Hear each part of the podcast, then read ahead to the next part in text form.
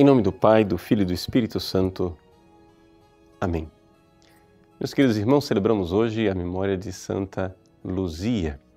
Santa Luzia foi uma mártir do início do cristianismo, martirizada na época do imperador Diocleciano, portanto, por volta do ano 250, e viveu na Sicília, aquela ilha que fica ao sul da Itália. Ela foi eh, martirizada e no processo em que ela foi acusada como cristã, eh, o juiz a ameaçou de eh, jogá-la num prostíbulo para que ela fosse prostituída. Então, Santa Luzia responde mostrando aquilo que é a moral cristã. Não existe pecado quando a alma não consente. Eis aí a grande lição para nós de Santa Luzia. Ou seja, mesmo que o seu corpo tivesse sido entregue aos atos sexuais é, profanadores, ela permaneceria virgem. De fato, Deus a protegeu e fez um milagre que o seu corpo ficou tão pesado que ninguém conseguia transportá-lo, até que finalmente esta santa virgem foi martirizada e hoje é a grande padroeira de Siracusa, na Sicília. Mas o que é que nós podemos aprender desta vida de Santa Luzia? Bom, em primeiro lugar, vamos lembrar que ela é a padroeira dos olhos. Ela é a padroeira dos olhos porque o seu nome, Luzia, vem de luz. Então, provavelmente existe ali uma assimilação né, entre esta mulher que existiu historicamente com o fato de que é, na época do seu que nós festejamos o seu martírio, ou seja, 13 de dezembro, também estamos na época em que nós estamos nessa grande festa da luz, que é o Natal. De fato, o Natal é marcado no dia 25 de dezembro exatamente porque nós estamos na época do solstício de inverno, ou seja, na época em que aquelas culturas da Europa celebravam a festa da luz exatamente porque as noites eram muito longas, os dias muito curtos, então era um período de muitas trevas.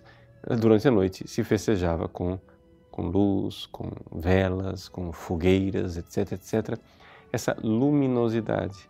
Então, isso existe uma certa evocação né, popular entre luz, luzia e os olhos. Mas nós podemos tirar uma conclusão ainda melhor disso tudo, que é o seguinte: Santa Luzia, a mulher histórica, a virgem histórica que defendeu a sua pureza, nos ensinou que não existe pecado se a alma não consente. Nós que pedimos a Santa Luzia que proteja os nossos olhos, proteja a nossa vista, é? também podemos aprender dela esta realidade. Nós vivemos num mundo é, muito devasso. Provavelmente na época de Santa Luzia não havia tanta possibilidade dos nossos olhos serem expostos a todo tipo de depravação sexual, como infelizmente nós estamos expostos nos últimos tempos. Pois bem, pensamos a esta santa padroeira dos olhos, da vista, que guarde o nosso olhar e que nos ensine, com a sua virgindade e o seu martírio, que quando a alma não consente, o corpo não peca. E, portanto, guardando o nosso olhar, se por acaso a nossa vista, o nosso olhar pousar sobre alguma coisa que não devemos, saibamos desviar o olhar e saibamos não consentir naquilo que vimos. Somente guardando assim a pureza, nós estaremos verdadeiramente nesse tempo de advento preparando a nossa alma para receber o Senhor que vem, para receber o Cristo.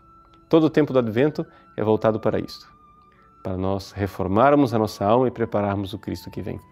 Que Santa Luzia interceda por nós, nos dê que, guardando a nossa vista e não consentindo jamais em qualquer coisa que por acaso vejamos e desviando o olhar daquilo que podemos estar vendo, mas não queremos ver, nós estejamos com o coração puro para receber o Cristo, esposo, que vem. Deus abençoe você. Em nome do Pai, e do Filho, e do Espírito Santo. Amém.